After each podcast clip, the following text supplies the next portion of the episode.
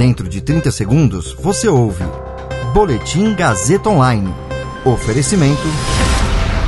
Se você tem muito o que dizer e quer escolher uma profissão para dar voz às suas ideias, a Faculdade Casper Libero é o seu lugar. Jornalismo, publicidade e propaganda, relações públicas, rádio, TV e internet. Todas as possibilidades abertas. Acesse casperlibero.edu.br e conheça as infinitas rotas que o mundo da comunicação oferece. Comunicação é mais do que uma escolha, é um modo de existir. Agora você fica bem informado e atualizado. Está no ar o Boletim Gazeta Online.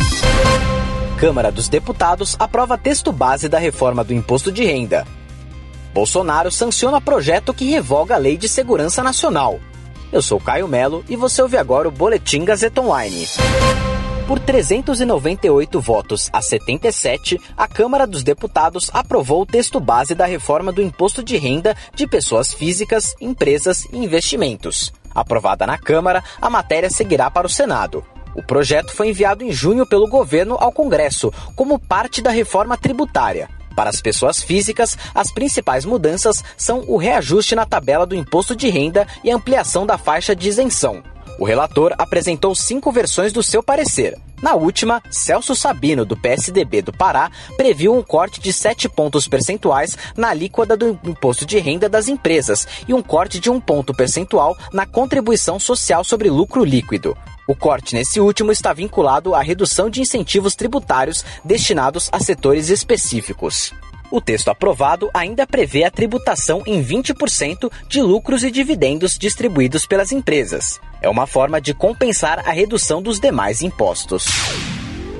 O presidente Jair Bolsonaro sancionou o projeto que revoga a Lei de Segurança Nacional, criada em 1983 na ditadura militar. Bolsonaro sancionou o texto com vetos em relação ao que foi aprovado pelo Congresso. Um dos trechos vetados pelo presidente previa punição a atos de comunicação enganosa em massa.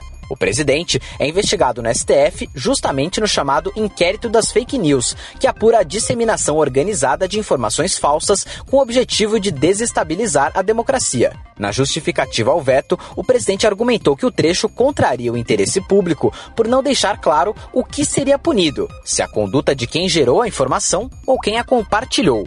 Outro artigo vetado previa punição a quem impedisse o livre e pacífico exercício de manifestação. O argumento do presidente para o veto é que haveria dificuldade para definir antes e no momento da ação operacional o que viria a ser manifestação pacífica.